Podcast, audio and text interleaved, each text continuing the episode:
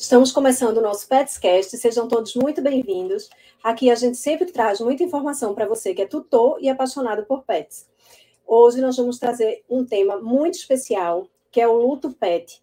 E como esse tema é muito especial, a gente resolveu também estrear em um novo formato, em um formato multiplataforma, para que mais tutores e mais apaixonados por pets possam acompanhar a gente nessa transmissão desse Petscast. Então, estamos é, ao vivo aqui direto do canal do YouTube e também no Instagram e no Facebook. Em alguns perfis do Instagram e também no Facebook. Então, é, vamos receber hoje uma convidada super especial, que é Simone Ramos. Ela é psicóloga do luto do Grupo Morada da Paz. E vamos conversar sobre esse assunto tão importante e um tema também que é tão sensível, né, para quem perdeu aquele pet, aquele ente da família, né, aquele animalzinho é, de estimação. Então, enquanto a Simone não, tá, não entra aqui, eu vou pedir para que vocês curtam, compartilhem, comentem, é, venham aqui para o canal do YouTube para que vocês possam comentar, deixar perguntas aqui no chat, tá certo? Simone vai responder todas as perguntas.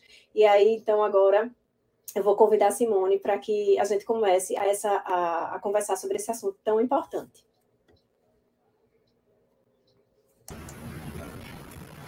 Olá, Simone, boa noite. Olá, boa noite. Tudo bem? Tudo bem, sim. Seja muito bem-vinda. Estou muito feliz da gente bater um novo papo aqui no Petscast, né, sobre esse, esse assunto tão importante que envolve sentimento, é, dor, né, muita dor nessa hora da perda, né, que é esse tema, que é o luto é, pet, e que é um, um tema, Simone, é, que ainda não é tão compreendido pela sociedade. Você concorda comigo? Sim, sim. Inclusive, é um, é um luto que a gente conhece como um luto não reconhecido não validado socialmente, né? Quantas vezes o tutor está enlutado e as pessoas usam, assim, palavras até meio agressivas, violentas, no sentido de era só um animalzinho. Exatamente. É, e aí, qual a importância, Simone, da, da, de viver esse momento, né?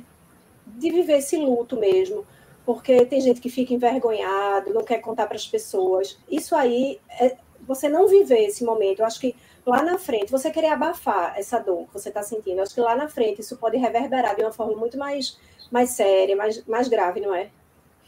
Isso, é, e aí você traz um ponto muito importante.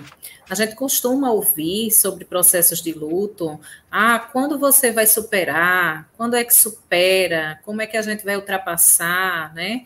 E, na verdade, os processos, tanto os processos existenciais nossos, né, dolorosos ou não, são processos que precisam ser vivenciados. Então, eu acho que a primeira coisa que a gente pode pensar é na troca dessas palavras que a gente escuta, no ultrapassar, no superar, e aí vivenciar e trazer a importância do poder compartilhar sobre essa dor, compreender que as novas configurações familiares, elas trazem o PET como integrante em um vínculo diferenciado.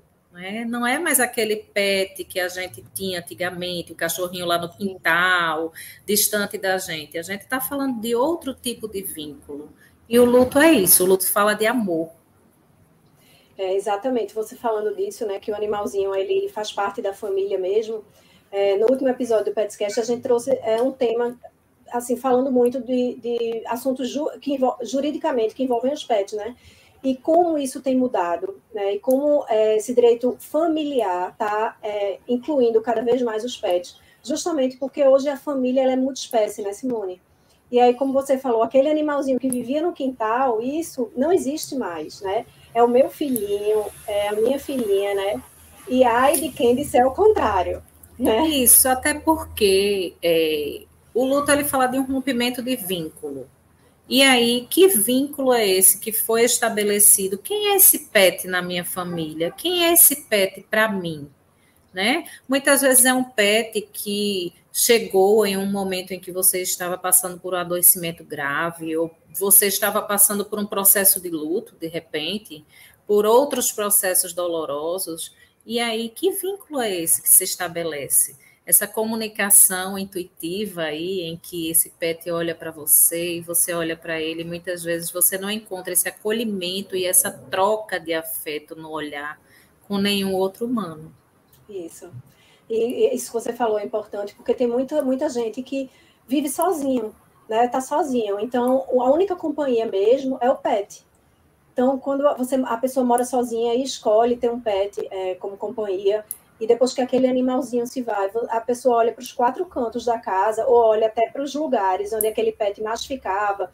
Eu já escutei tantos relatos. Ah, eu olho hoje para o sofá, que era o cantinho que ela ficava, que ele ficava, tinha até uma almofadinha naquele lugar que ele mesmo, o pet escolheu, né? E aí você olha e sente aquele vazio, né, Simone, aquela dor. E às vezes é uma dor que é, eu já escutei essa expressão, é, que é uma dor que chega a ser uma dor física. Né? Isso. Né? Acho que você também, você já no seu dia a dia, e você que tá, você lida com essa questão de estar tá acompanhando é, esse processo de luto, né, lá no, no no, no, Morada da Paz, não só no Morada da Paz Pet, você também faz parte é de todo o grupo Morada da Paz, né, Simone? Todo o grupo Morada. Eu sou psicóloga de Pernambuco e Paraíba. E aí Sim, não... nós temos esse trabalho PET aqui em Pernambuco. Sim. Mas você também faz essa parte com humanos, né?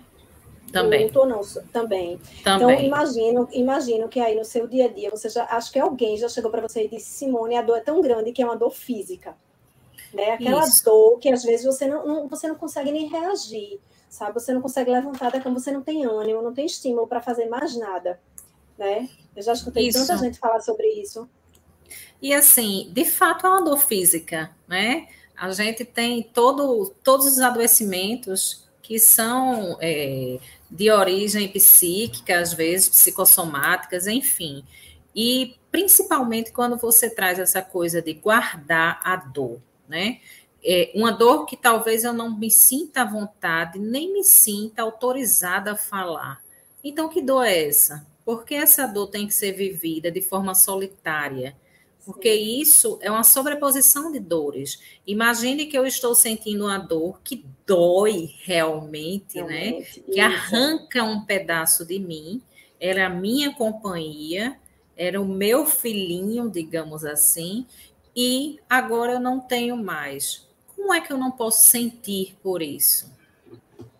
O vínculo é Exatamente. é meu, né? Quem sabe desse amor sou eu.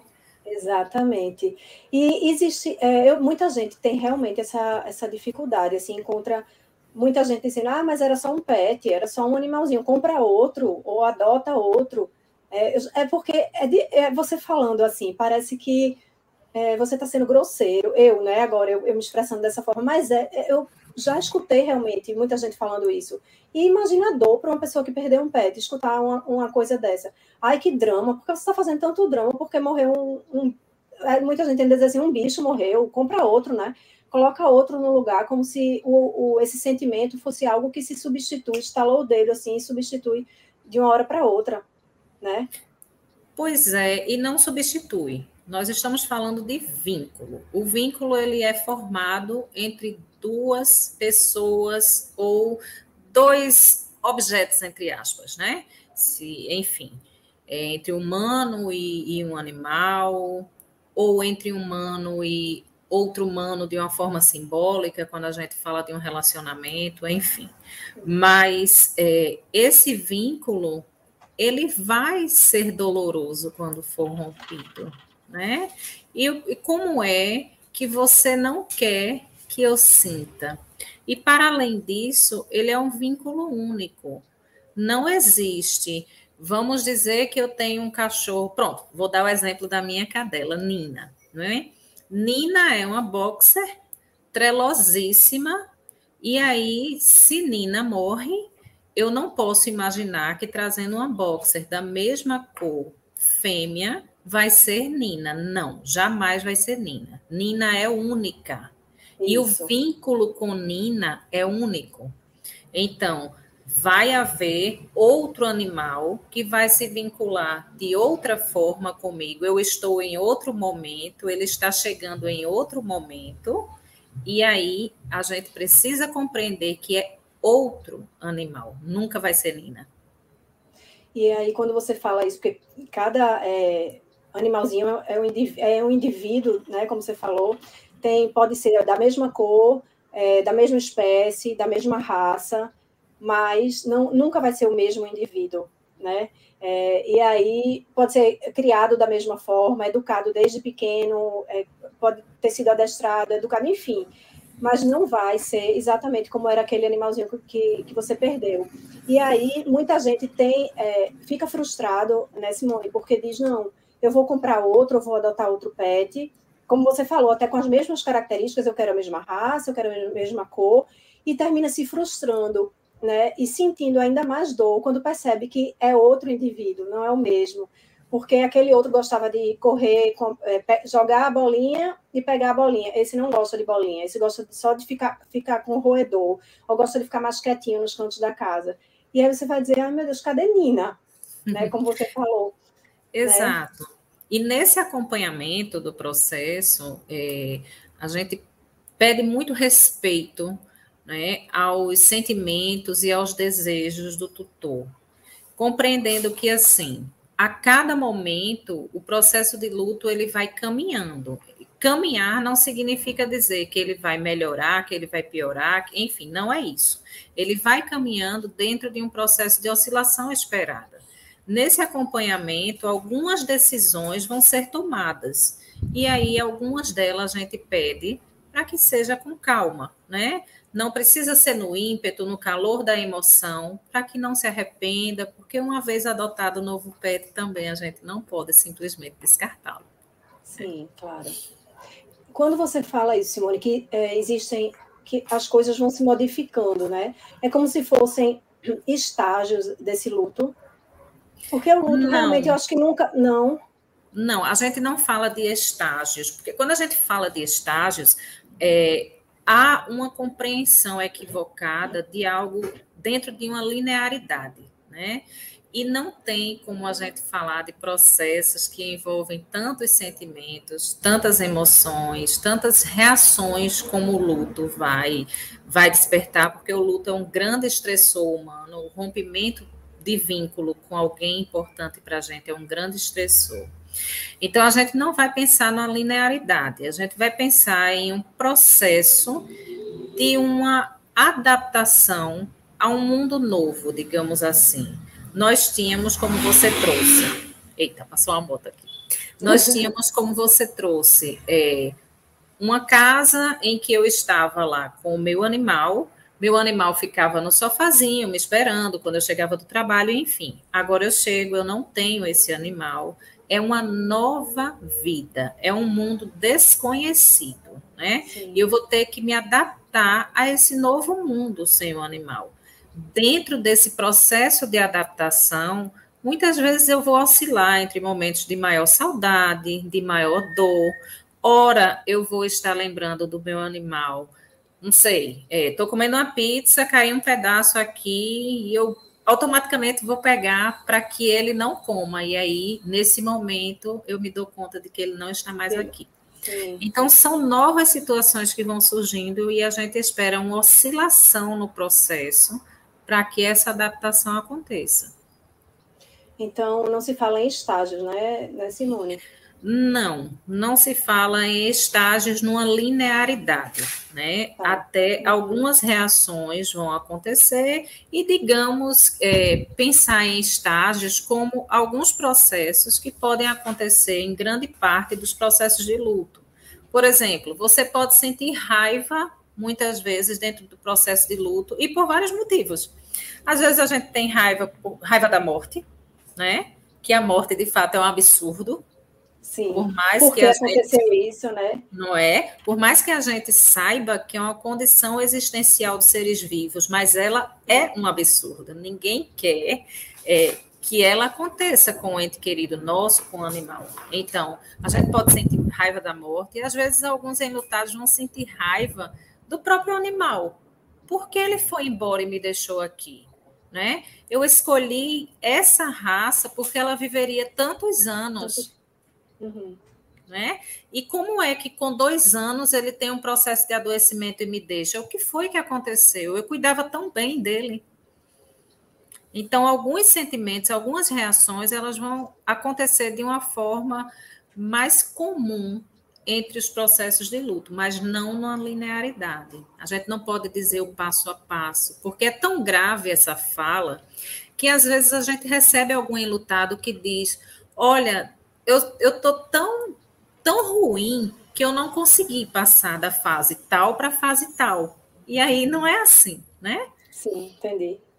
As pessoas é, parece que ficam esperando, né? Eu ainda não saí dessa fase, ainda não passei para outra, meu Deus, o que é está acontecendo comigo? Mas não é assim que acontece, né? E também cada pessoa vai ter, vai reagir e vai passar por cada é, fase, né? É, no seu tempo, né, Simone? Isso precisa ser respeitado.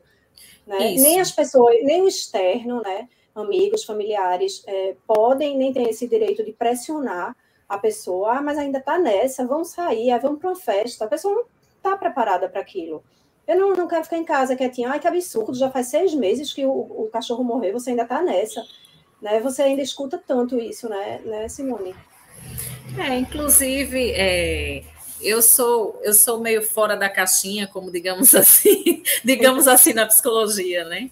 É, certa vez eu disse a uma pessoa enlutada, vamos imaginar que você está é, por trás de uma mesa. Eu não disse nem mesa, tá, gente? Eu disse birô, porque eu sou antiga. Eu disse por trás de uma mesa. E nessa mesa aqui, ela está formando um quadrado que meio que te protege. E aí, o exemplo que eu dei foi esse.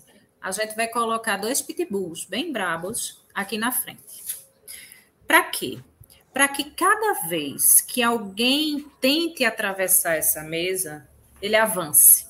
E aí, o que eu quis dizer com isso? Não é que você vai ter uma atitude grosseira, mas essa mesa, esse quadrado é o seu processo de luto. E é meio que é o seu limite.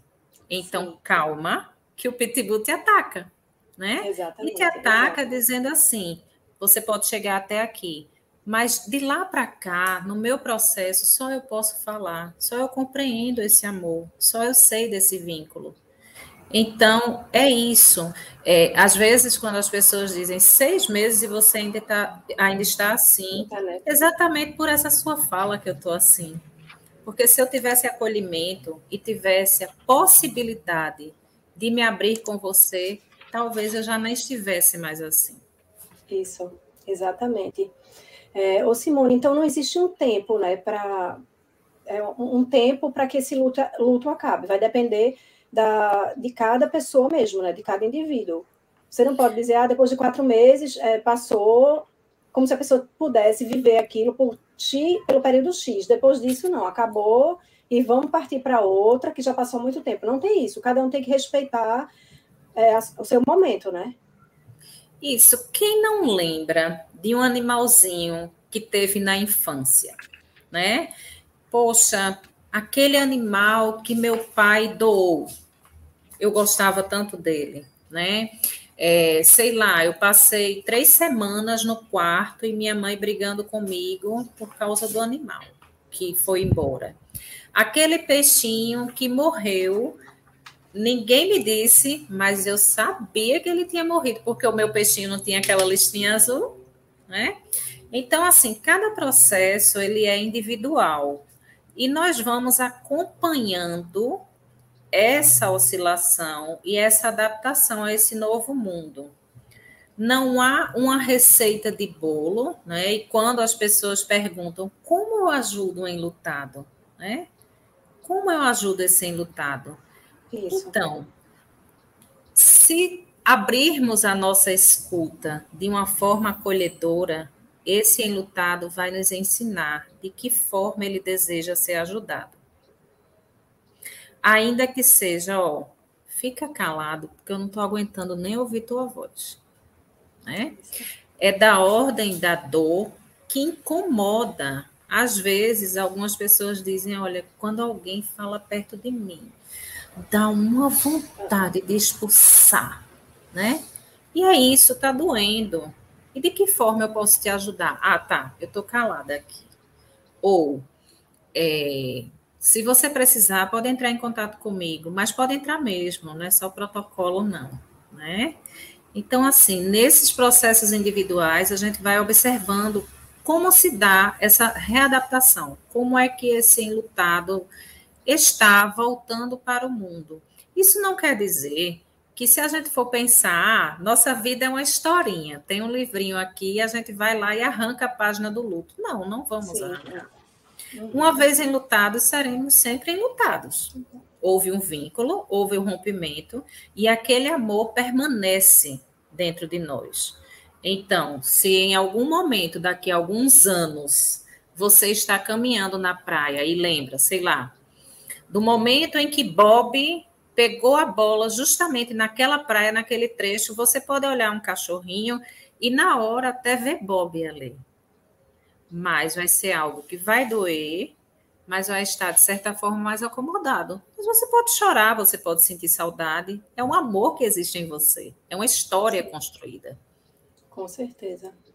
É, Simone, muita gente também pergunta, né? Não sabe, é, pergunta assim, não sabe o que fazer com os objetos com as lembranças materiais, né? Muita gente tem brinquedo, assim, a gente na BTPET, eu, eu mesma é, já recebi muita gente perguntando, ah, eu perdi, perdi meu pet, meu animal morreu, o que é que eu faço, Bela, com as coisas? Dou, guardo?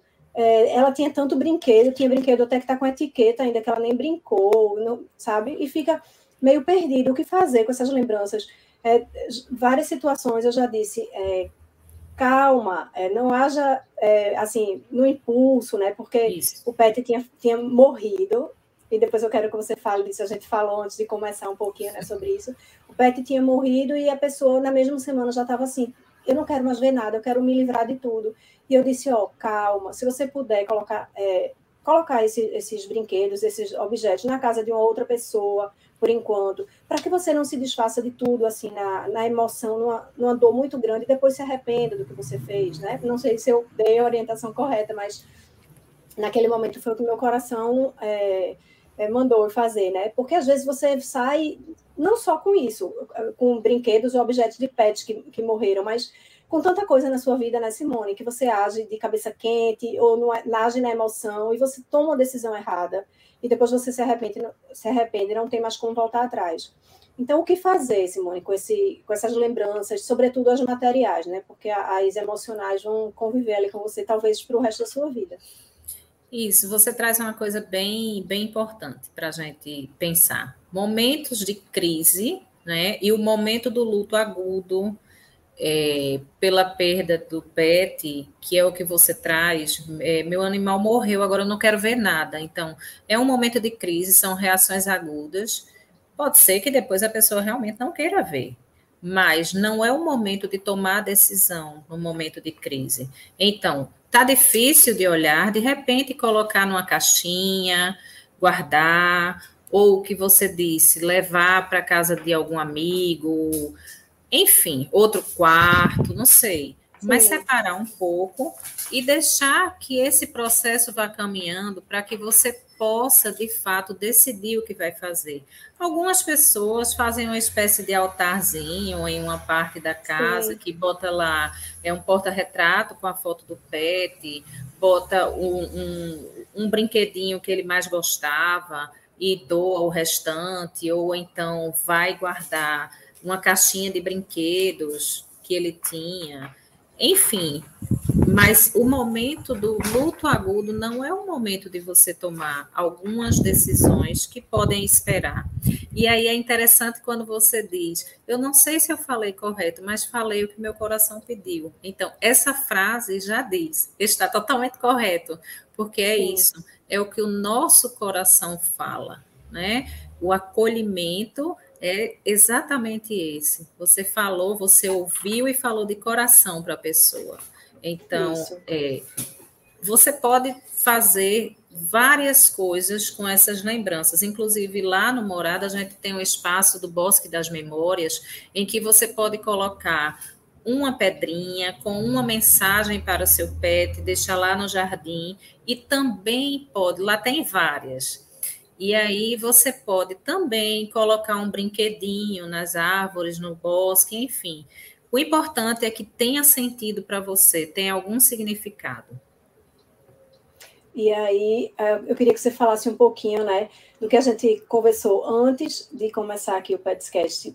Por que é tão importante a gente usar a expressão mesmo, meu pet morreu, e não um, é, um, um termo mais, parece que é mais brando, meu pet se foi, ou meu pet faleceu, tentar substituir essa palavra morreu, porque ela, ela parece uma palavra tão pesada, né, Simone, quando você fala. Pois As é, e aí... Eu que todo mundo evita muito essa palavra. Isso, a gente evita muito essa palavra morte, né, morreu, porque ela parece ser um pouco cruel, né, e eu não diria de todo que não seja, Sim. mas é uma condição existencial de seres vivos. Nós estamos vivos, nós vamos morrer. Na nossa cultura, a gente tem esse distanciamento com a morte. Finitude é algo que, se a gente olha para a finitude, parece que a gente está convocando-a para perto da gente. É. Como se ela não estivesse a todo instante ao nosso lado, vamos dizer assim. Né? Tem um filme que é bem interessante chamado O Sétimo Selo. O filme é bem antigo e ele fala. O único spoiler que eu vou dar, gente, é que ele joga xadrez com a morte. E aí, assim, o quanto há de reflexões possíveis nesse filme. E é importante porque a palavra morreu, por si só, ela tem uma função cognitiva. Por mais que a gente se distancie dessa morte, desse morrer, mas ele traz uma concretude para a gente. Tanto que os ritos, os rituais fúnebres, eles também têm uma função né, psíquica. Ali a gente vai estar diante de um corpo que nós estávamos acostumados a ver de outra forma, a ver quentinho, a ver com as suas funções, e de repente ele se apresenta de outra forma. Isso tem uma função que, embora pareça meio cruel, e é esse povo que trabalha com luto, né? Parece que é meio cruel, mas não. É importante para que a gente possa ir assimilando o que de fato aconteceu. É, ô Simone, e como, como a gente sabe, né? A gente, é, quando o tutor que perdeu aquele animalzinho de estimação sabe qual é o momento certo de adotar ou de comprar um outro pet. Ou simplesmente ele vai sentir que o coração está aberto para receber um novo um novo ente na família. É. Acho que é bem essa... assim. É, desculpa te e... interromper, acho que é bem assim que acontece, né? Acho que as Isso. coisas vão, os sentimentos vão fluindo simples, naturalmente. E quando você percebe, é, você está sentindo falta de um outro animalzinho, né? É, nós vamos ter exemplos, né? E exemplos que eu falo são casos que a gente acompanha, ou enfim, que a gente vai conhecendo desde pessoas que vão adotar imediatamente, né? É, acompanho uma pessoa que imediatamente ela disse, Simone, eu tenho que comprar ou, ou ganhar ou achar outro da mesma espécie, da mesma raça, da mesma cor, tudo igual. Por mais que eu saiba, mas veja, ela trazia claramente, por mais que eu saiba que não é ele, mas eu preciso me ocupar. E é uma pessoa que tinha outros cães, né, mas precisava, inclusive, ela hoje diz assim. É, meu Deus, como é diferente esse terrorista e fica brincando, porque é muito diferente o comportamento de um para outro. Mas aí a gente está falando de alguém que claramente trazia como um novo ser que vem habitar para trazer um certo conforto. E aí, não é que ele ia apenas ocupar o lugar do conforto, que isso é outra coisa que a gente tem que ter cuidado. O cãozinho ou o animal, ele não pode já ter toda essa responsabilidade. Imagina se ele pode falar, ele olha e diz: Eu não tenho culpa de nada. Né? Ele diz, eu estou fora, nem vem colocar é, essa responsabilidade. Fora. Primeiro você precisa olhar para esse processo mas, e, e, vamos ter outras pessoas que vão, digamos, canalizar a energia desse processo para algum projeto, né? É, tem uma pessoa enlutada que inicia um projeto agora com animais. Foi um significado, um sentido que ela arruma para esse processo que vai ajudá-la nesse sentido. E aí tem, de fato, é algo bem complexo. É, outras pessoas vão dizer, não, eu não quero mais, porque é uma dor imensa e eu não quero sentir mais essa dor. Muito naquela tentativa do controle do sofrimento, né? Sim. Isso me fez sofrer, eu não quero mais, como se pudéssemos ter esse controle. Não vai ser com o animal, mas a morte vai estar presente em outros entes. Exatamente. Eu já você falando isso, aí eu lembro que uma pessoa que eu conheço é, tem um, um, dois pugs, né? Era um macho e uma fêmea. É um macho, era um macho e é uma fêmea. O macho morreu aí, é, acho que mês passado, sei lá, a fêmea começou com problema, também apresentando algum, alguns problemas, enfim. Aí eu perguntei para ele, ah, mas já estás pensando, vai, vai querer outra? Ele fez, eu não quero mais nenhuma formiga. Ele disse exatamente assim, eu não quero, olhe a dor que eu senti. Já tô, quando eu perdi o baixo, a dor que eu vou sentir, já estou imaginando quando, quando ela se for. Eu não quero uma formiga. Eu falei, realmente, esse Isso. aí está decidido. Importante é, nessa fala também a gente pensar que às vezes as pessoas dizem assim, eu estou com tanto medo, eu vivo diariamente com medo que meu pet morra. E aí, né, eu sempre digo, mas diante dessa realidade da morte, que pode se apresentar a qualquer instante, nós não temos controle sobre ela. Será que a gente não pode dar um sentido a essa vida e pensar de que forma nós podemos aproveitar ao máximo enquanto estamos aqui né? Vivos e saudáveis. Então, Exatamente. Então, será que a gente não direciona esse olhar? Viver com esse medo não vai conseguir evitar que a morte se apresente, mas se utilizar da possibilidade de uma finitude para dar um sentido mais amplo a essa vida, a essa história de amor, talvez seja mais interessante. Né? Nossa, isso que você falou, Simone, foi incrível. E eu já senti isso e eu tento me policiar. Já senti, não, eu sinto de vez em quando, não vou mentir, né? Já senti mais, mas eu tento me policiar. Ou seja, toda vez que esse sentimento apare, eu sinto que ele está bem presente, eu tento afastar ele, sabe? E fazer exatamente isso que você falou, tentar viver, o viver aquele presente, aquele momento que ele está ali, né? Então, às vezes, eu estou pensando, ai meu Deus, meu, imagina quando ele for. Aí eu levanto, vou lá, abraço, aperto, sabe? Vou ficar, interagir ali com eles, aproveitar que eles estão aqui e não ficar, não viver esse momento, né, com eles, não compartilhar isso com eles enquanto eles estão aqui, já ficar pensando, meu Deus, quando eles morrerem, quando eles se forem.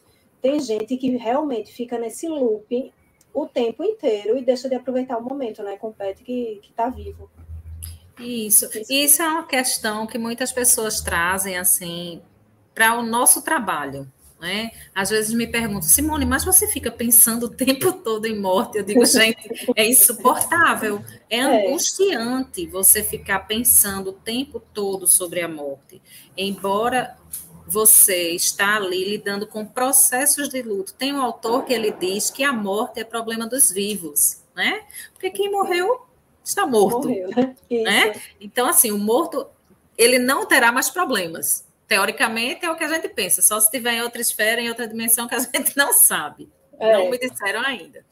Mas é, pensar que o que é que, na verdade, o luto, muitas vezes a gente se prende muito ao momento da morte, né? Nossa, mas o meu cachorrinho estava assim nos últimos momentos.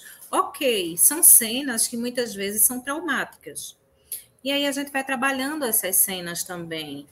É, mas não, não é esse momento que sustenta o processo de luto. Nós estamos falando de toda uma história de vida, de uma construção de uma história de amor. Inclusive, é por essa construção de história de amor que o processo de luto se faz presente. Sem amor, não há luto.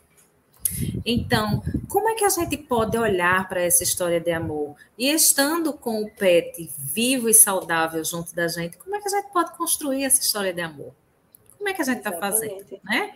Será que aquele momento que a gente chega do trabalho cansado, que o pet vem lá lamber a gente e a gente sai daqui, né? Será que a gente não pode acolher melhor e estar tá ali mais perto para que não gere pendências e depois a gente fique naquela também de poxa, eu podia ter feito, eu devia ter feito, ele gostava de ficar no meu colo, nem sempre eu deixava, enfim. E isso é toda uma construção que, quando a gente para para refletir, vai nos ajudando. Sim. E outra coisa também, Simone, que é importante, né? Eu queria que você falasse realmente dessa importância de, da pessoa, do tutor que está ali enlutado, ele se aproximar é, naquele momento, pelo menos. Não é que ele só vá conviver com pessoas que são. É, eu não digo nem de outras pessoas que perderam o animal também naquele momento, que, claro, isso é importantíssimo. Mas se aproximar de pessoas no dia a dia, é, que também são apaixonadas assim por pets, amigos, familiares, que entendam esse momento deles, né? Qual a importância para que eles, é, para que o tutor que está enlutado consiga, não sei se superar, não sei se a palavra certa é superar, mas passar por aquela dor de uma forma mais. Vivenciar o processo. Vivenciar, né? isso, é. Bom, e aí a gente entra em algo bem complexo. Em nossa sociedade, a gente já não tem espaço para sentir dor, né? Não é bonito, Simone, chegar aqui enlutada chorando, porque as pessoas vão dizer de novo, minha nossa, toda. Lá vem Simone, né? Atravessa a calçada que ela vai falar de novo de Nina. Eu não aguento mais essa mulher, só fala em Nina. Então, imagine o que é você estar sentindo uma dor, muitas vezes está querendo falar sobre a história de Nina como forma de talvez trazer Nina, e aí eu tô, tô me utilizando do exemplo de Nina, né? Trazer é. Nina presente por alguns instantes, torná-la viva dentro de mim, para que eu possa suportar a dor dessa partida. E se eu não tenho ninguém que possa compreender, imagina, né? Eu quero dizer quem era Nina, eu quero dizer do amor que eu tenho, de como a gente convivia, de como ela brincava, de como ela fazia trelas e não tem ninguém que me escute. Né? E aí, quando a gente se aproxima de pessoas que também são apaixonadas por pets, parece que algo há um eco, sabe? a gente fala e tem alguém ali que entende, alguém que diz, faz sentido o que você está falando. Esse amor é real, eu valido o teu sentimento. E é diferente você encontrar pessoas que validem aquilo que você sinta e se deparar com pessoas que simplesmente te critiquem, te julguem e nem escutem. Então, é muito importante que você possa também ter acesso a essas pessoas. Agora, isso não é uma receita. Até porque algumas pessoas, em seus processos de luto, não vão querer falar com ninguém naquele momento. Né? Vão preferir se não, isolar e viver. Vão preferir. E aí, esse isolar-se é bem aspeado, tá? Porque esse isolamento ele precisa ter é, um certo, uma certa cautela, né, pelas pessoas que estão presentes ao lado, um cuidado. Até que ponto há esse isolamento, né? O que é que anda é, alterado, de tão alterado nessa rotina que a pessoa não consegue retomar as atividades, talvez, ou não consiga é, acompanhar essa vida que continua caminhando apesar de, porque a gente também vai precisar seguir, apesar de, né? Sim. As dores, elas vão sendo vivenciadas, mas o mundo ele não vai parar para que a gente vivencie as nossas dores. E é essa readaptação, essa orientação para a restauração de uma vida que precisa também ser observada. E aí, quando eu, eu, perguntei essa questão de qual a importância de estar é, tá mais próximo de pessoas, né, de amigos, familiares que entendam a dor, que gostem de pets, enfim, isso eu falo mais no dia a dia. Mas em momentos especiais, por exemplo, como tem o, é é, da Saudade. Saudade, né? Lá no Morada, e que eu acho uma coisa tão linda que eu fico assim, é, me chega a me arrepio quando a gente fala. Porque realmente é isso. é muito. Isso, isso é uma coisa muito. E eu vejo como vocês trabalham, né, Simone? A gente conversou bastante naquele outro podcast e você falou exatamente como as pessoas são dedicadas. E eu já vi, eu já presenciei o trabalho né, do pessoal, de algumas pessoas da equipe, realmente me emocionou muito a preocupação. Parece que o pet é deles, sabe? Ele não é uma coisa fria, simplesmente, ah, o pet morreu, tá onde, que clínica, tá, vou pegar o corpo, remover. Não, é um cuidado para tudo que estiver fazendo, para atender, para acolher aquele é, tutor enlutado, é muito lindo, né?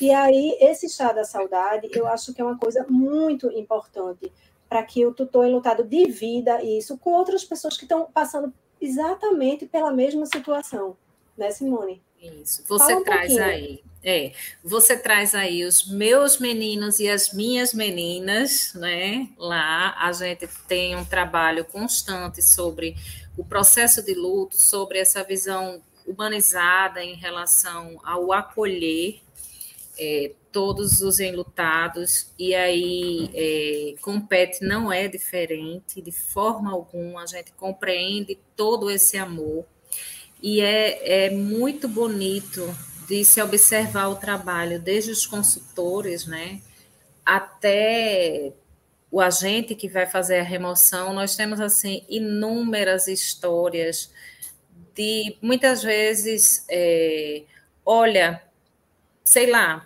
eu, eu não quero que você pegue Bob dessa maneira. Ok, como é que você deseja que Bob seja conduzido? Como é? Então, há todo um respeito a essa Sim. dor. Jamais você vai ter nenhuma questão de julgamento. Jamais, isso não faz parte. Né? E aí toda a despedida, todo o processo, respeitando essa forma individual de vivência de processo de luto. E dentro disso, é, nós temos capacitações com todo o pessoal em relação a, ao processo de luto e também temos acolhimento aos nossos clientes. Então, o Chá da Saudade, o que é o Chá da Saudade? É um grupo de clientes enlutados que vão ter esse encontro mensal mediado pela psicóloga Jo, né? aqui, aqui em Pernambuco sou eu, é, e nessa vivência e nesse, nessa partilha do processo de luto de cada um, muitas trocas vão acontecendo, né? É, inúmeras histórias surgem e mês a mês a gente vai acompanhando, vai vendo como é que está se dando esse processo de luto. Novas pessoas vão chegando, o grupo vai acolhendo e é muito bonito acompanhar toda essa trajetória, né? Eu digo que é uma grande honra, grande honra e agradeço bastante a possibilidade de acompanhar esses processos porque é de uma beleza gigante. São histórias lindas de amor. Imagino. Tem tantos pets que é, resgatam tantas pessoas, né, né, Simone? Você escuta histórias de pessoas que estavam realmente numa depressão profunda ou com é, passando por tratamentos com doenças bem graves, bem sérias, e o pet ele deu conforto para aquela pessoa, né? Ele ressignificou todo aquele momento que aquela pessoa estava vivendo.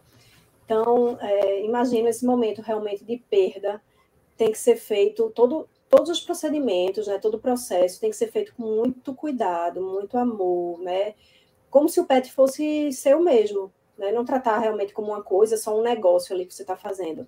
É, os relatos que eu escuto de quem já passou por essa experiência com morada realmente são lindos, assim, é, são depoimentos que você fica, meu Deus, como, como é lindo. E imagina essa lembrança, você viver, é, poder passar por essa dor, mas você ter ao mesmo tempo essa lembrança, ai meu Deus, mas eu fui, foi linda a despedida, né? A, a cremação foi maravilhosa, eu recebi a caixinha com as cinzas, enfim, e as pessoas me trataram, me acolheram tão bem naquele momento. Veja que né? É um sistema de freios aí, contrapesos mesmo, uma balança da dor que você está sentindo com um tratamento tão acolhedor que você vai receber do outro lado. Isso, e é exatamente isso. Veja, nós não temos como evitar a dor, não temos como evitar a morte. É uma condição Sim. existencial. Mas de que forma nós podemos lidar com ela? Né? Que sentido é atribuído a todo esse momento? Honrei até o último instante o meu pet. Eu dei a melhor despedida, eu proporcionei tudo aquilo que fazia sentido para a gente. Não sei, de repente, algumas pessoas vão colocar as cinzas é, em um espaço na casa da praia, porque era o lugar que o Pet mais gostava de estar. Algumas pessoas vão aspergir no, no Bosque das Memórias, porque quer deixar ali junto com a pedrinha, com algum brinquedo, porque faz sentido para ele. Então, o poder dar é, esse momento de despedida de forma digna também tem um papel no processo de luto, né? De Sim. ter essa consciência de que o meu amor foi honrado até o último instante. Com certeza. E aí, é, voltando um pouquinho aqui, aquilo que a gente já falou, de procurar, de procurar pessoas, amigos, né, familiares que compreendam essa dor. Eu lembrei agora de, de um fato, Simone, é, de um, um, casal que eu conheço que se afastou é, que rompeu, quase que rompeu mesmo, uhum. uma amizade, uma grande amizade com, outro, com algumas pessoas por conta da perda do, do pet deles, entendeu? Porque eles é, não foram compreendidos e foram, assim, foi como se o sentimento fosse menosprezado mesmo, sabe? Já, de novo, nunca sair de casa, vai ficar trancado em casa, já morreu, não tem mais jeito. Aquilo foi e eles pensaram, poxa, quem a gente achou que ia dar tanto apoio para a gente nesse momento, que eram aqueles amigos que estavam com a gente nas horas maravilhosas, nesse momento de dor, eles estão simplesmente querendo que eu passe a borracha e apague isso como se isso não fosse importante. Para você ver como isso pode reverberar de uma forma né, tão, tão grande. Isso, assim. e assim, é, é de respeitar a dor do outro né? Porque se não faz sentido para mim que você sinta esse amor pelo seu pet, mas que pelo menos faça sentido respeitar o que você sente.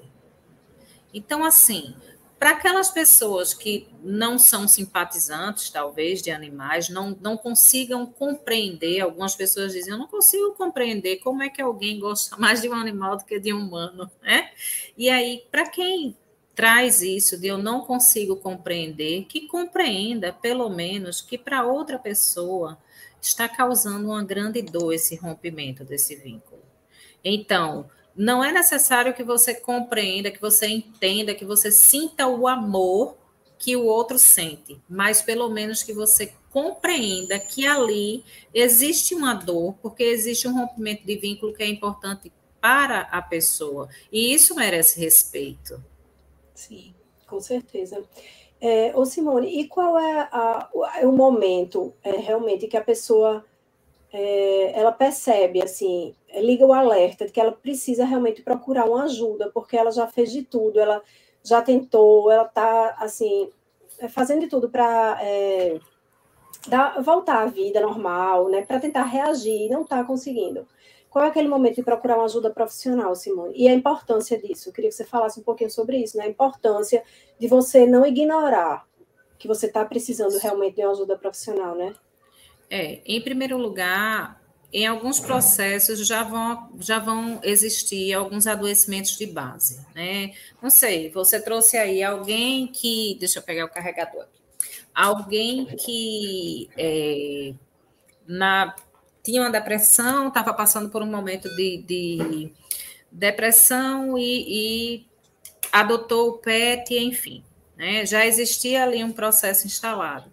Então, isso está sendo cuidado, como é que isso está sendo acompanhado, e essa pessoa, sei lá, de repente a morte, a perda desse PET pode ser um gatilho para novos sintomas, enfim, para um despertar de um, de um novo momento de crise. E aí você precisa observar é, o que houve de alteração nessa dinâmica, dessa dinâmica de vida mesmo, né? Como se você não está conseguindo voltar às suas atividades, o que é que o que é que está alterado ali, né? E há, há quanto tempo isso está? Em que intensidade? Qual é a duração disso? E se você ou alguém que está te acompanhando percebe que há uma alteração e que de fato você não está conseguindo é, restabelecer suas atividades, é momento sim de, de procurar ajuda e ajuda de alguém especialista na área, né?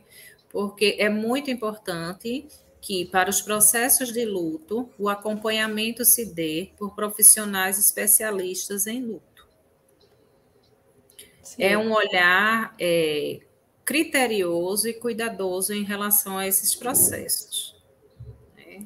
É, outra coisa que é bem importante, Simone, que a gente até já chegou a conversar, não sei se já existe, né? Se depois dessa conversa da gente, já algum trabalho já é, vem sendo feito, é, essa questão de ter um, um psicólogo, um psicólogo né, especializado em luto, ou algum treinamento para as pessoas que trabalham em clínicas, né, Simone? Porque imagine lidar com. Eu até conversei uma vez com, com um veterinário dizendo: ah, as pessoas devem achar que é normal, porque você lida com a morte quase que diariamente. Então, você tem pacientes, é, você nem deve mais sentir. Eu disse isso pelo olhar de muitas pessoas, né? Ah, doutor Fulano lida com isso sempre. Quantos, quantos é, pacientes ele já viu morrer, ele nem sente mais isso. E ele disse: não, Isabela, é cada paciente, a gente se apega de um jeito. Quando, claro, profissionais né, que trabalham com amor, enfim, que gostam mesmo do que fazem, se a gente se apega e cada vez que um pet se vai, é uma dor profunda. E eu acho que seria tão importante esses profissionais serem, terem esse treinamento para que eles possam saber o que falar numa hora dessa para o tutor, né, Simone? Isso é tão importante. Pois é, e aí eu tenho a te dizer que a psicologia do luto do Grupo Morada está presente sim nesses treinamentos. Nós já estivemos em algumas clínicas, né, fazendo treinamento de luto pela perda de pet, vamos estar em algumas outras, e fiquei muito feliz com o feedback que a gente recebeu, né, em uma clínica em que o veterinário disse: depois que o Morada chegou aqui, a gente ampliou o nosso olhar em relação ao luto. Porque a gente também precisa compreender que a formação dos profissionais de saúde, ela não vai contemplar esses assuntos. E aí, pasmem, né? Na minha graduação, eu era aquele bichinho estranho que gostava do assunto. E todo mundo se questionava por que essa mulher gosta de morte, perdas e luto? O que é isso, né? Então eu fui todo esse bichinho estranho e era exatamente isso que me despertava. Gente, Morte é uma condição humana. Pessoas enlutadas estão em momento de crise, precisando de acolhimento, sentindo fortes dores. Quem vai acolher essas pessoas? Né? Como é que a gente pode olhar para isso e achar estranho? E aí o profissional, é, no caso da medicina veterinária, digamos assim, e a medicina em si, né? É, na formação, a gente ainda tem aquela questão da cura, né? É como se ele já tivesse sendo formado, o profissional ele é formado com esse poder da cura. E aí, óbvio, o tutor vai levar o animal esperando essa cura.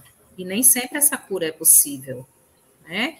Então, assim, imagina quando eu sou formado para curar e esse animal morre sentimento aí, esse misto, além do vínculo que eu estabeleci com o animal, eu estou enlutado, e o veterinário pode ficar enlutado? Não é fraqueza, não, desse veterinário chorar porque o pet morreu.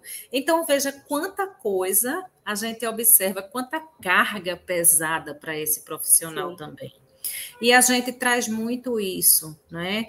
Do, do acolhimento com o profissional de saúde, da compreensão de que há uma vinculação, de que cada vínculo ele vai se dar de uma forma, e muitas vezes o profissional fica arrasado. E Exatamente. pior, né? Ele fica arrasado, correndo risco, quando não há esse entendimento, essa compreensão do amigo olhar e dizer: vamos dizer que eu sou a veterinária, né? Foi que houve com Simone. Gente, ela desde hoje que chora porque o cachorro morreu. Por que eu não posso chorar? Tá doendo. Eu fiz de tudo. E se eu me sinto incompetente, né, diante dessa limitação, porque eu não salvei o cachorro, como se eu tivesse esse superpoder. Então, Sim. há de se ter um olhar compreensivo também para esse profissional, de compreender que a morte ela é condição existencial. ele vai fazer de tudo que estiver ao alcance dele, mas ele não tem esse poder. É, é e aí eu, eu achei interessante né, o que esse veterinário falou para realmente tirar isso da cabeça das pessoas que acham que não, ele já está acostumado a lidar, os médicos veterinários já lidam com isso no dia a dia, e um animal a mais ou um a menos que, que viva ou que não viva não vai fazer diferença. E pelo contrário, ele falou que é exatamente isso que você falou. Né? É uma dor que realmente eu já vi veterinária dizer, ah, porque hoje eu não estou bem, porque essa semana eu perdi três pets que eu estava cuidando e eu estou muito mal. A pessoa fica, né? Porque estava uhum. sobre, como você, como você falou, não, é, a pessoa não é um, um, um super-herói, mas tentou de tudo, com certeza, para salvar a vida daquele pet. E aí termina é, se deixando também abater, né? Fica abatido também por causa disso. E aí e muitas treinamento... vezes, é, desculpa, Isabela, Não, só para trazer algo que Sim. muitas vezes ainda tem o estigma que ele pode carregar. Foi nessa clínica que meu pet morreu. Ou Nossa. foi doutora Simone que matou o meu pet. Veja, imagine meu... o peso dessa fala. Simone, parece que você leu meu pensamento, porque deu um, eu tive um insight justamente disso que eu ouvi. Eu estava falando com uma pessoa sobre a clínica X.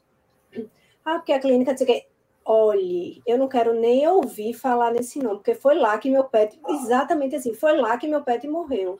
Uhum. Eu falei, sim, mas sobre em que condições? Será que as pessoas não fizeram tudo que, que podiam, né? Que estavam ao alcance? Não, eu não quero nem ouvir falar esse nome. Então associa ainda mais que o pet chegou, não sobreviveu e não quer nem ouvir mais falar naquela aquela clínica, né? Ainda tem isso. Isso, imagina o peso para o profissional, né? E aí a gente traz uma visão de isso também faz parte do processo de luto, né? De que forma foi comunicado, como foi, né, esse acolhimento a essa pessoa. Eu não estou dizendo que não houve ou que houve. O, o, a pessoa que perde o animal, ela pode atribuir alguns significados que muitas vezes faz parte daquilo que ela sentiu no momento. Mas esse peso ele é muito forte para o profissional, em especial da medicina veterinária. Então, também vamos ter um olhar mais cuidadoso e de maior compaixão com os profissionais, compreendendo que eles têm conhecimento técnico, eles têm tudo, têm todo o amor, têm toda a dedicação, mas ainda assim não são donos da vida, não podem devolver a vida. Sim, ainda assim, eles têm as suas limitações, né? Tem coisas que realmente não dá mais para fazer todos nós temos essa limitação Isso. e nós não temos esse controle, ainda que a gente deseje, não temos. Tá? É. E principalmente hoje, né, Simone, com essa família muito espécie e os pets, é, como sendo considerados como entes mesmo da família, eu acho que essa carga para esses profissionais, né, esse peso, ainda está cada vez maior. Né? Porque, como é, a gente falou no início, antes o animalzinho ele ficava, era um animal de quintal, ficava lá, não tinha nem esses produtos tão gourmetizados, que hoje você tem tudo para pet, né? Antigamente não, mal tinha ração, era alimento mesmo que as pessoas davam. E com essa, essa como é com os pets sendo mesmo é, membros da família, quando uma pessoa perde um pet, ela sai culpando, não vou generalizar, mas muitas pessoas culpam a clínica, culpam não sei o que, é, é culpa de todo mundo, ah, podia ter salvado se tivesse feito isso se tivesse feito aquilo e guarda realmente aquela lembrança negativa para o resto da vida, né? E realmente é. não deve ser fácil. Vamos se colocar ali do outro lado do médico uhum. veterinário, não deve ser fácil. É, e assim, compreender que o acolhimento ele vai ter, um, ele vai ser um diferencial nesse processo, né? Porque se eu sou acolhida, sou informada sobre esse adoecimento de forma honesta e cuidadosa, e trazendo aqui, olha, é, muitos, muitos profissionais vão dizer: olha, é, venha visitá-lo, aproveite, porque assim essa finitude se aproxima e essa comunicação de forma honesta e acolhedora, ela também vai ajudar nesse processo, porque existem aí reações que são esperadas, reações normais para situações anormais, digamos assim. Reações esperadas nesse momento de crise. Às vezes o tutor vai explodir, fazer aquela confusão no momento e depois ele olha para o profissional e diz: Olha, desculpa, naquele momento estava doendo muito, e enfim, são reações esperadas. Nem sempre isso vai durar para toda a eternidade, mas o acolhimento ele é um diferencial no processo, inclusive um fator protetivo para os processos de luto. É, aí, Simone, ao mesmo tempo que a gente fala de profissionais comprometidos e que se é, é, sentem mesmo a perda de um pet. Eu lembrei de um, um, caso que eu fiquei assim, muito, meu Deus, eu não acreditei que aquilo era verdade. De uma pessoa, né, assim, até próxima, enfim, que perdeu um pet, é, ela era, é associada da BT Pet, e ela perdeu um pet, e aí ela me contou que, qual foi o áudio que ela recebeu do médico veterinário que tratava esse pet, porque foi meio que tudo de repente, em uma semana sabe? Ele adoe... era, o pet adoeceu e, e, faleceu, assim, morreu. Então foi muito rápido, uma semana. Tava bonzinho, aparentemente, tal. E aí ela recebeu um áudio desse veterinário e eu não acreditei no que eu que eu estava ouvindo ali, de uma insensibilidade, sabe? Uhum. Não, olha, tá, olha, eu tô gravando porque é, falta pagar isso, falta pagar aquilo, e você pagou, é, como é, não lembro, você fez três ele fez três sessões, ficou faltando tal, pagar, eu não vou devolver o dinheiro, não, porque umas coisas assim que eu não fazia, acho que um, nem dois dias que o pet tinha morrido. Eu, fiquei, eu disse, hum. meu Deus, fiquei chocada com aquilo, sabe? Então, assim, Sim. tem gente que precisa realmente você passar por um treinamentozinho, né? É, eu diria que até um treinamento na alma, né? É assim, Isso, de fato, talvez um processo psicoterápico ajude a resolver algumas questões aí, uhum. porque é, não poderia chamar essa pessoa presencialmente em algum momento claro. que ela esteja mais disponível, ou alguém da família que também possa resolver, né? Existem tantas formas de se resolver, eu compreendo, ok. Existem as questões burocráticas, o que precisa uhum. ser resolvido, mas é a forma, que né? forma nós vamos resolver? Que acolhimento é esse?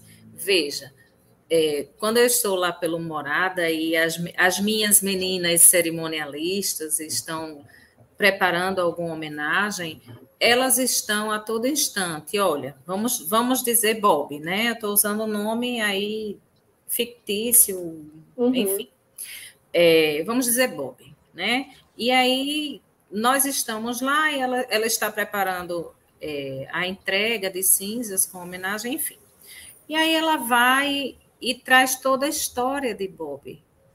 Não é mais um Bob que está ali, é Bob, que é filho de Isabela, porque, olha, Dona Isabela, ela gostava assim, assim, assim de Bob. E Bob viveu tantos anos, Bob. Então, toda a história de Bob está sendo contada ali entre nós. E a gente vivencia tudo isso. Né? Não é simplesmente mais um animal ou um animal. É uma história de vida e uma história de amor que se faz presente. E isso faz diferença. E faz diferença para todo mundo.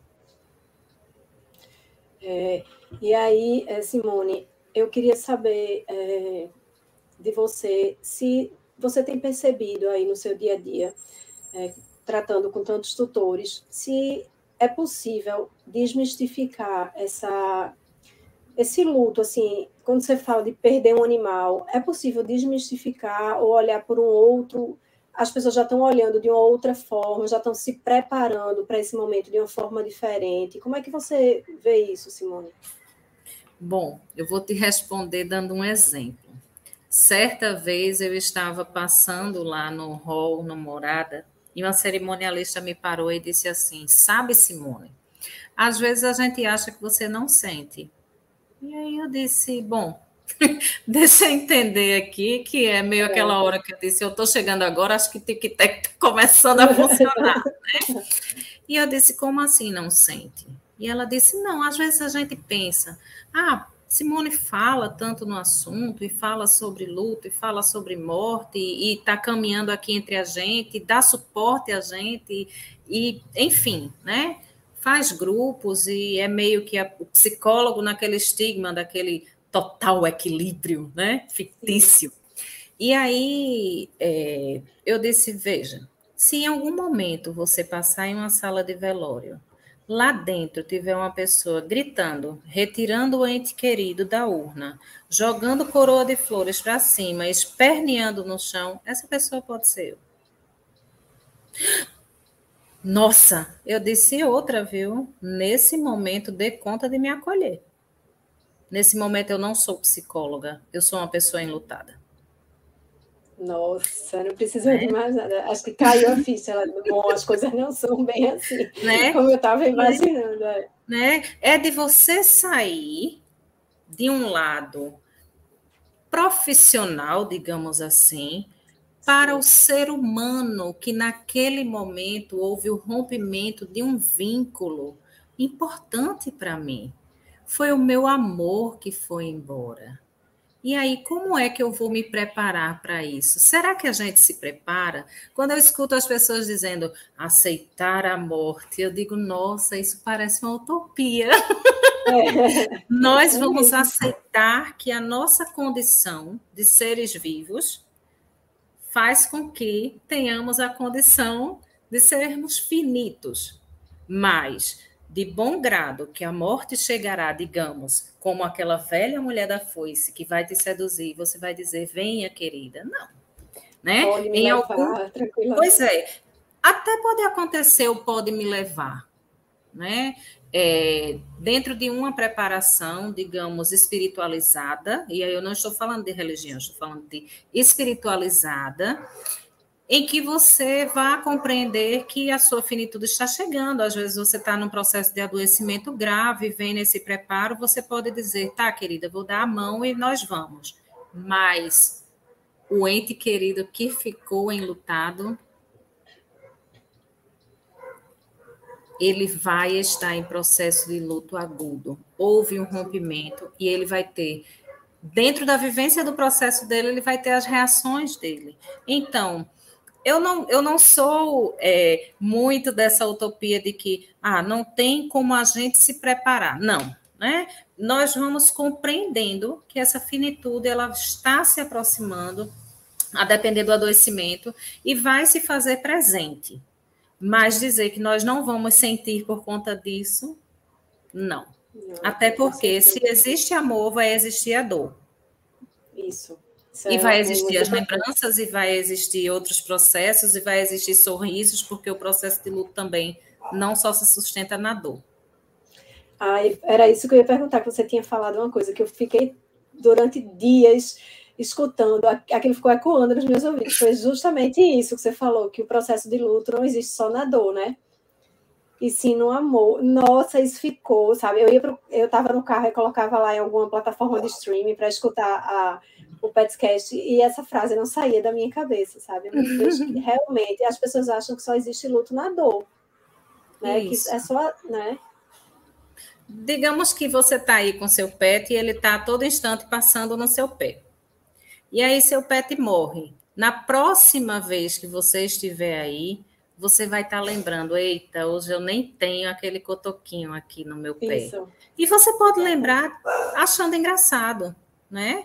Você pode lembrar, por exemplo, eu estou aqui falando, Nina começou a latir, Nina não late. Provavelmente está vendo outro bicho. Então eu vou Sim. lembrar, Nina nunca late, mas no dia que eu estava na live ela achou de latir. Isso pode soar como engraçado para mim. Sim, depende do, de como você vai lembrar daquilo, né? Qual é a lembrança que você vai trazer Exatamente. Momento, né? Exatamente. E é nisso que a gente vai dizendo, são muitas vivências, é toda uma história de amor e toda uma história de vida. Então não tem como ser só dor. Uhum. E aí, Simone, é, acho que a gente podia, acho que a gente falou bastante né, desse processo de luto. É, não sei se você quer falar mais alguma coisa que você, a gente não abordou e que você acha importante que você é, lembre assim. O que, que eu acho importante, né, é que a gente possa respeitar os processos do outro compreendendo que a nossa condição de ser humano ela traz uma complexidade de emoções, de sentimentos e de tudo isso, que a gente possa respeitar cada pessoa da forma que ela é e da forma que ela sente. né? Porque essa coisa de só achar bonitinho quem está lá na bela foto nas redes sociais, bonito, viajando e etc e tal, já nem cola, porque isso traz muito sofrimento para algumas outras. E compreender que sim, a dor faz parte e a gente não precisa é, se afastar das pessoas que sentem dor. Até porque existe um, um quê, né? Quando a gente chora diante de alguém, e esse alguém também tem algumas dores guardadas, talvez. Esse choro mobiliza o meu choro que está meio escondido. E aí eu digo: não, não chore. Como quem diz assim, não chore, porque se você chorar, vai mexer com o que está aqui guardado e meio que desvendar esse mistério, e eu também não posso sentir dor. Não, nós podemos sentir dor. E aí eu posso dizer, Isabela, tá doendo. E você dizer, é, Simone, eu compreendo. E quando eu ia na sua casa, eu via a Nina e gostava tanto dela brincando, às vezes dá uma saudade, né? E ok. Exatamente. E ok. É. E aí, Simone, eu também queria falar é, de uma coisa, queria que você falasse um pouquinho sobre a importância de, das pessoas se prepararem, é, porque muita gente ainda nem sabe é, da existência. Eu, eu, até já te convido para a gente fazer um, um novo Petscast, só falando desse tema, porque a gente já tinha combinado e nem fez, mas eu quero muito fazer realmente para é, passar como funciona, sabe, Simone? O processo mesmo de, da cerimônia, desde a morte do animal até a entrega da, da urna com as cinzas. Eu, eu queria que a gente falasse, é, marcasse um Petscast para falar disso porque é muito é. importante, muita gente não sabe como acontece, né? Se sente muito perdido na hora que perde, olha para um lado e para o outro, não sabe nem o que fazer. Né? Não sabe nem que existe esse tipo de serviço ainda. Muita gente não sabe que existe esse tipo de serviço. É o crematório PET, né? Isso, a gente não só o crematório, né? Mas todo o processo, como é que é feito, desde como é que o consultor, você fala, liga para o consultor, tudo, todo passo a passo, sabe? Porque isso acho que pode deixar a pessoa até mais é, mais confortada, sabendo que quando ela perder um pet, inclusive, algumas, muitas pessoas entram em contato com a associação é, para justamente saber como é que funciona esse processo. Olha, meu pet está doente, eu tenho até medo que aconteça alguma coisa de repente. Como é que funciona esse processo com, com Morada, né? Que Morada é parceiro da BT Pet. Então, como é que funciona? Diz para gente, para eu já saber, já me preparar, entrar em contato com eles, mesmo que eu não possa contratar o serviço agora, mas eu já fico sabendo como é que acontece. Então, essa, isso é importante também, para quando o negócio acontecer, né, o fato acontecer, você não olhar para um lado e para o outro, se ver ali totalmente desamparado. Isso, e assim, é importante também que os tutores possam conhecer o trabalho do Morada, né? Nesse sentido, do Morada da Sim. Paz, PET. É, através das redes sociais e com o contato com o pessoal do comercial, as pessoas podem tirar todas as dúvidas e saber de todos os serviços que são oferecidos, quando pode contratar, como contratar, enfim. Então, nas redes sociais do Morada, as pessoas podem é, mandar mensagens que serão respondidas pelos consultores e até lá também conhecer como funciona cada serviço e tirar as dúvidas diretamente com o pessoal do comercial, né? Sim. Como eu não sou ligada ao comercial, eu sou consultoria em psicologia do luto, né? É, os detalhes, os pormenores, eu não vou saber te passar. Mas isso é Sim. é muito tranquilo, porque nas redes sociais o pessoal Tem pode tudo. mandar uma mensagem que os consultores respondem, ou enfim, uhum. o pessoal responde imediatamente. Certo. É, eu vou ler aqui, Simone, alguns. Vou ver aqui o chat, certo? Aqui no YouTube. Certo.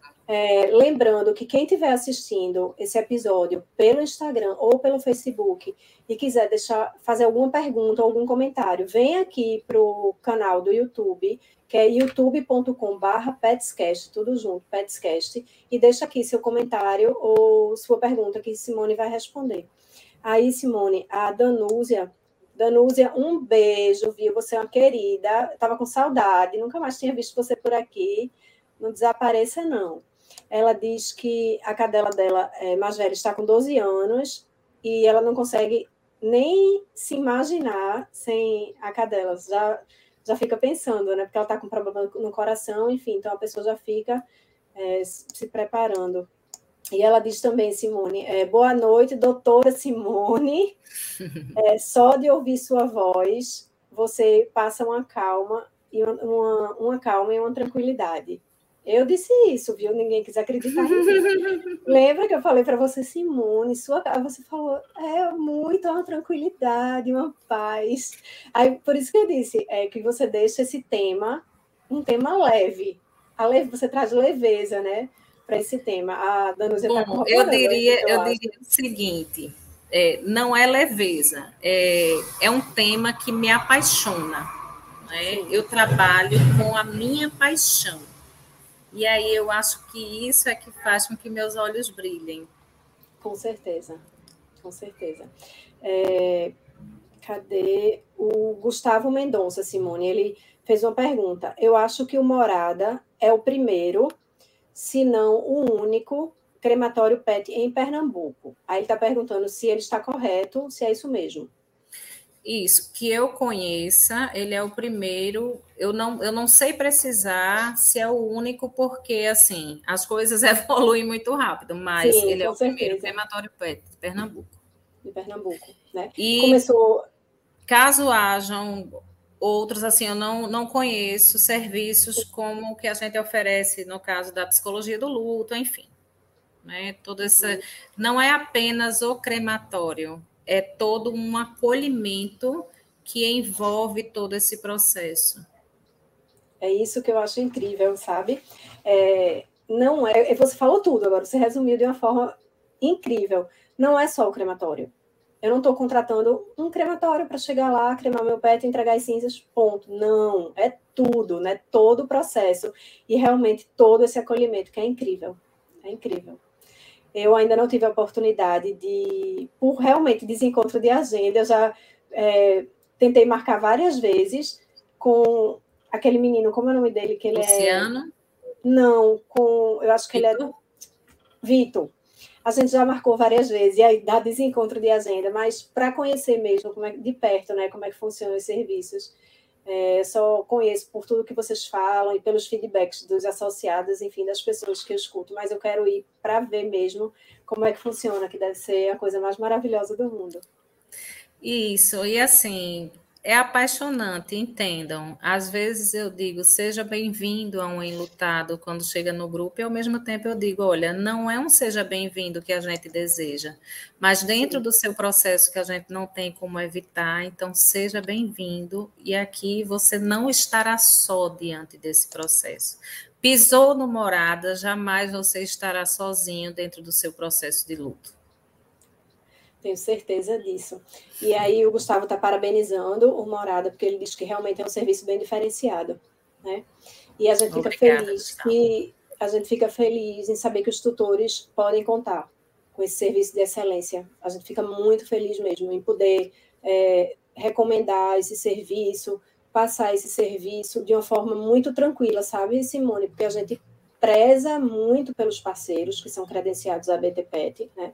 A gente seleciona assim com aquele carinho, realmente para a gente diz que a gente sempre está a gente que eu digo na né, BTPET sempre está em busca das melhores soluções para os tutores e para os seus pets.